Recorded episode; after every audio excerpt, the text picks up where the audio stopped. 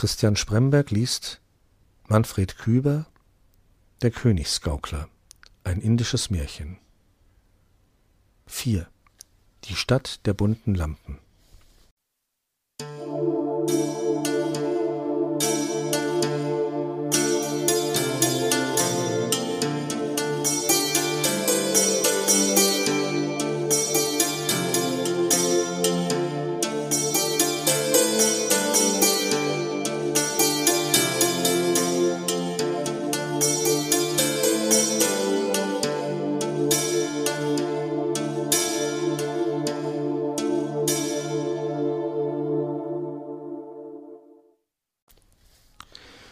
Die Straße des Lebens, die Mantau, der Königsgaukler, betreten hatte, war staubig und hässlich für einen, der vom samtenen Pflanzenteppich der indischen Wildnis kam und von den schneegewaschenen Bergwegen Tibets.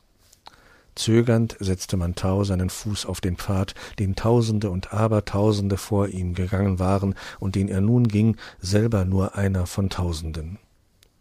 Fast sehnte er sich nach der reinen Einsamkeit der Berge, aber er war jung und das Leben auf der Straße war bunt, lärmend und farbenfroh, und seine Jugend spann Fäden in dieses fremde Leben hinein. Das Äffchen lief neugierig und ein wenig ängstlich neben ihm her. Immer bunter und gedrängter wurde die Straße des Lebens, je weiter die beiden Weggenossen wanderten. Sauberer und schöner wurde sie nicht, aber man gewöhnte sich nun allmählich daran, Unzählige Menschen, Männer, Frauen und Kinder liefen durcheinander, alle verschiedenartig gekleidet und geartet. Es waren viele darunter von Mantaus Bronzefarbe, die still ihres Weges gingen und selten und leise sprachen, das waren die Menschen Indiens. Gelbe kleine Menschen mit kurzen Beinen und geschlitzten Augen waren dabei, die schrien und schwatzten, und schöne ruhige Gestalten von weißlich schimmernder elfenbeinerner Hautfarbe ritten auf geschmückten Dromedaren, deren Köpfe bei jedem Schritt nickten, so dass die kleinen silbernen Glocken am Halfter zusammenklangen. Das waren fremde Reisende aus den fernen Ländern um Samarkand, zwischen all der schweigenden und schwatzenden Menge aber zog sich wie eine endlose Kette die Reihe von Ochsenkarren, die, mit allerlei Warenballen beladen, langsam und bedächtig die knarrenden und quietschenden Räder durch den Staub der Straße schoben. Einige trugen bunte Zelte mit flatternden Wimpeln, mit Teppichen verhangen, aus denen zuweilen ein verschleierter Frauenkopf hervorschaute, um schnell wieder zu verschwinden, oder ein Papagei mit einem Gefieder von grellem Grün, Gelb und Rot erschien und ärgerlich und erbost auf die Vorübergehenden schimpfte. Das freute, den, das freute das kleine Äffchen, so dass es grinste und sich die Hände rieb vor Vergnügen. Aber bald wurde es müde, und Mantau nahm es auf den Arm. Seht den Gaukler, schrien die Leute, er trägt Schild und Schwert und einen Affen auf den Armen. Das waren die ersten Worte, die Mantau von den Menschen hörte. Seht den Gaukler, Gaukler, Gaukler, kreischte ein bunter Papagei und wackelte spaßhaft mit dem Kopfe hin und her, wie ein Gelehrter, der seinen Tadel und sein Mißfallen zum Ausdruck bringt. Könnt ihr so genau Könige und Gaukler unterscheiden? fragte Mantau und lächelte. Sein Lächeln aber war nicht das Lächeln eines Gauklers. Selten haben Gaukler so schöne Züge und so ebenmäßige Glieder, sagte eine Frau aus Samarkand und lugte aus ihrem Zeltteppich hervor. Er redet sonderbar und er ist seltsam gekleidet, ähnlich wie die einsamen Weisen von Tibet, sagte jemand aus dem Volkshaufen. Lasst ihn in Ruhe seinen Weg wandern, vielleicht ist er ein Heiliger und sein Fluch kann euch treffen. Mir scheint, er ist kein Heiliger, sagte die Frau aus Samarkand und zog den Teppich ihres Zeltes wieder zu. Ich fluche euch nicht, sagte Mantau. Wie soll ich euch fluchen, da ihr nicht wisst, ob einer ein König, ein Gaukler oder ein Heiliger sei? Aber sagt mir, wohin führt diese breite und staubige Straße, auf der sich so viele Menschen drängen, als gelte es ein herrliches Ziel zu erreichen? Fragst du, wo du doch selbst diese Straße wanderst? Rief ein Krämer, der seine reich beladenen Ochsenkarren führte, du bist doch wohl ein Gaukler, dass du eine Straße gehst ohne Zweck und Ziel und ohne zu wissen, wohin dich dein Weg führt. Viele glauben ein Ziel und einen Zweck zu haben, aber des Lebens Zweck und Ziel liegt nicht in deinen beladenen Ochsenkarren. Viele glauben ihren Weg zu gehen und ihren Weg zu kennen und wandern doch nur dahin, wohin die Fäden sie ziehen, sagte ein armer alter Bettelmönch und murmelte Gebete vor sich hin. Ein kleines Mädchen spielte mit einem Ball und warf ihn gerade vor Mantaus Füße. Es ist die Stadt der bunten Lampen, wohin wir wandern, sagte es. Da tauchte ein violetter Schein ins verglimmende Abendrot, immer dunkler und dunkler hasteten die Schatten der Dämmerung über das Land, und in der Ferne der breiten Straße lohten die ersten Lichter auf von der Stadt der bunten Lampen. Es war Nacht geworden, als sie in der Stadt der bunten Lampen anlangten. Aber in der Stadt der bunten Lampen feierte man keine Nachtruhe. Durch die krummen, engen Gassen fluteten die Menschen mit festlichen Lichtern in den Händen, die sie auf hohen Stangen trugen, und hoch über der drängenden Menge schwankten Baldachine von Samt und Seide auf den breiten Rücken geschmückter Elefanten. Es war, als sei die ganze breite Straße des Lebens in einen wirren Knäuel zusammengeworfen worden und strahlte all die zuckenden Lichter ihrer vielartigen Wesenheit aus. Vor den kunstvoll geschnitzten hölzernen Toren der Häuser brannten bunte Lampen in allen Farben, und aus den verhangenen Fensteröffnungen drang ein mattes, verschleiertes Licht und der gedämpfte Klang leiser Saiteninstrumente. Mantau irrte ratlos mit dem kleinen Affen im Arm durch all die unbekannte Wirrnis in der Stadt der bunten Lampen. Niemand beachtete ihn hier, und er wagte niemand um eine Herberge anzugehen, denn alle die Menschen erschienen ihm voller Unrast, er aber suchte Ruhe und ein Dach, unter dem Stille und Frieden war. Schon wollte er die Stadt der bunten Lampen verlassen und draußen auf dem Felde schlafen, als er ein junges Mädchen erblickte, das vor seinem Hause unter einer bunten Lampe stand und ihn aus neugierigen Augen musterte.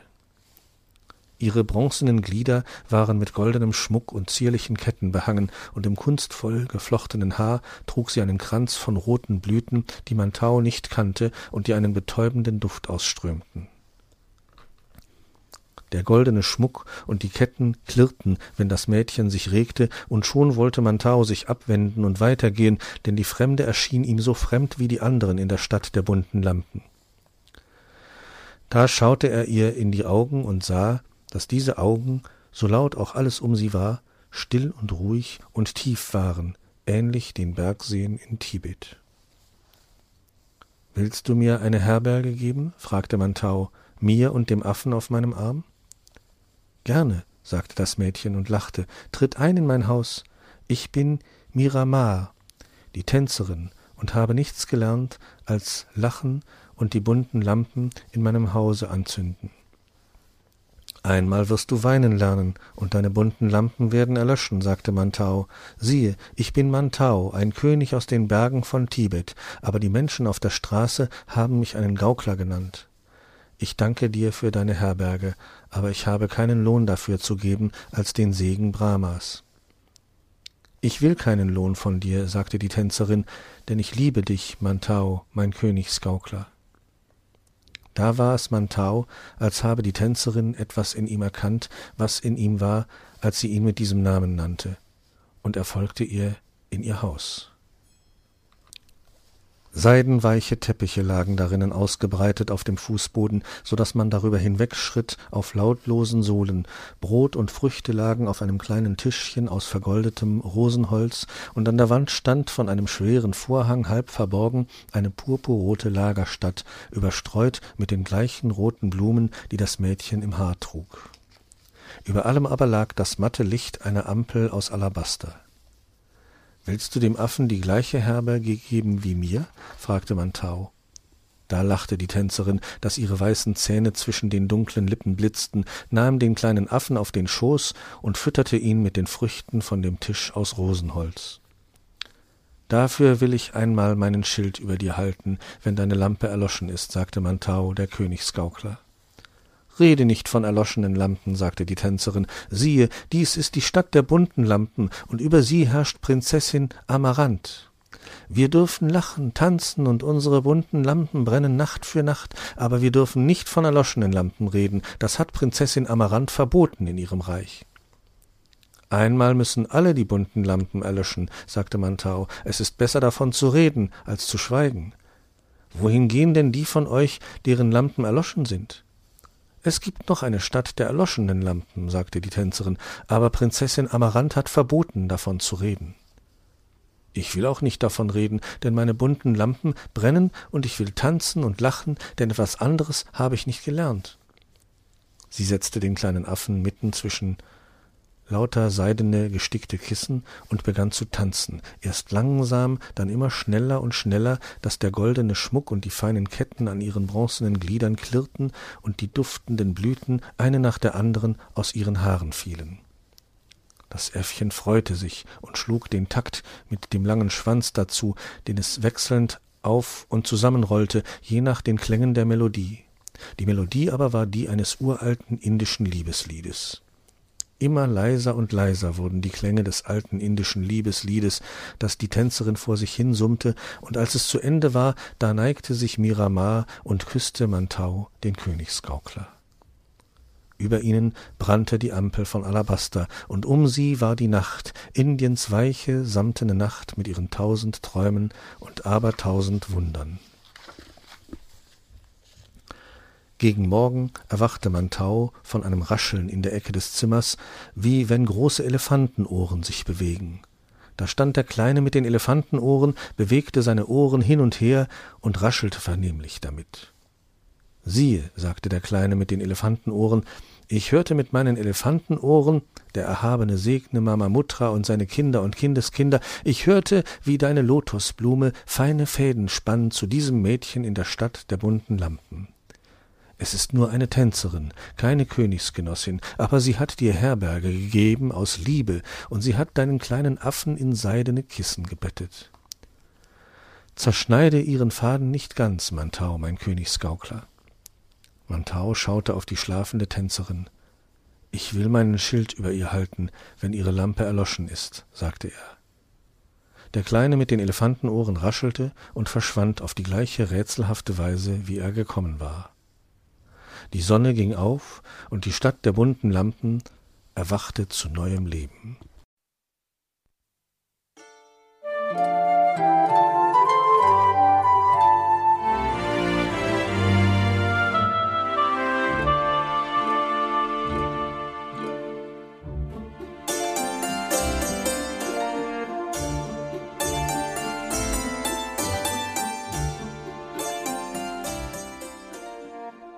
Hörtest eine Audioproduktion von Blinzeln Media, zu finden im Internet auf www.blindzellen.org.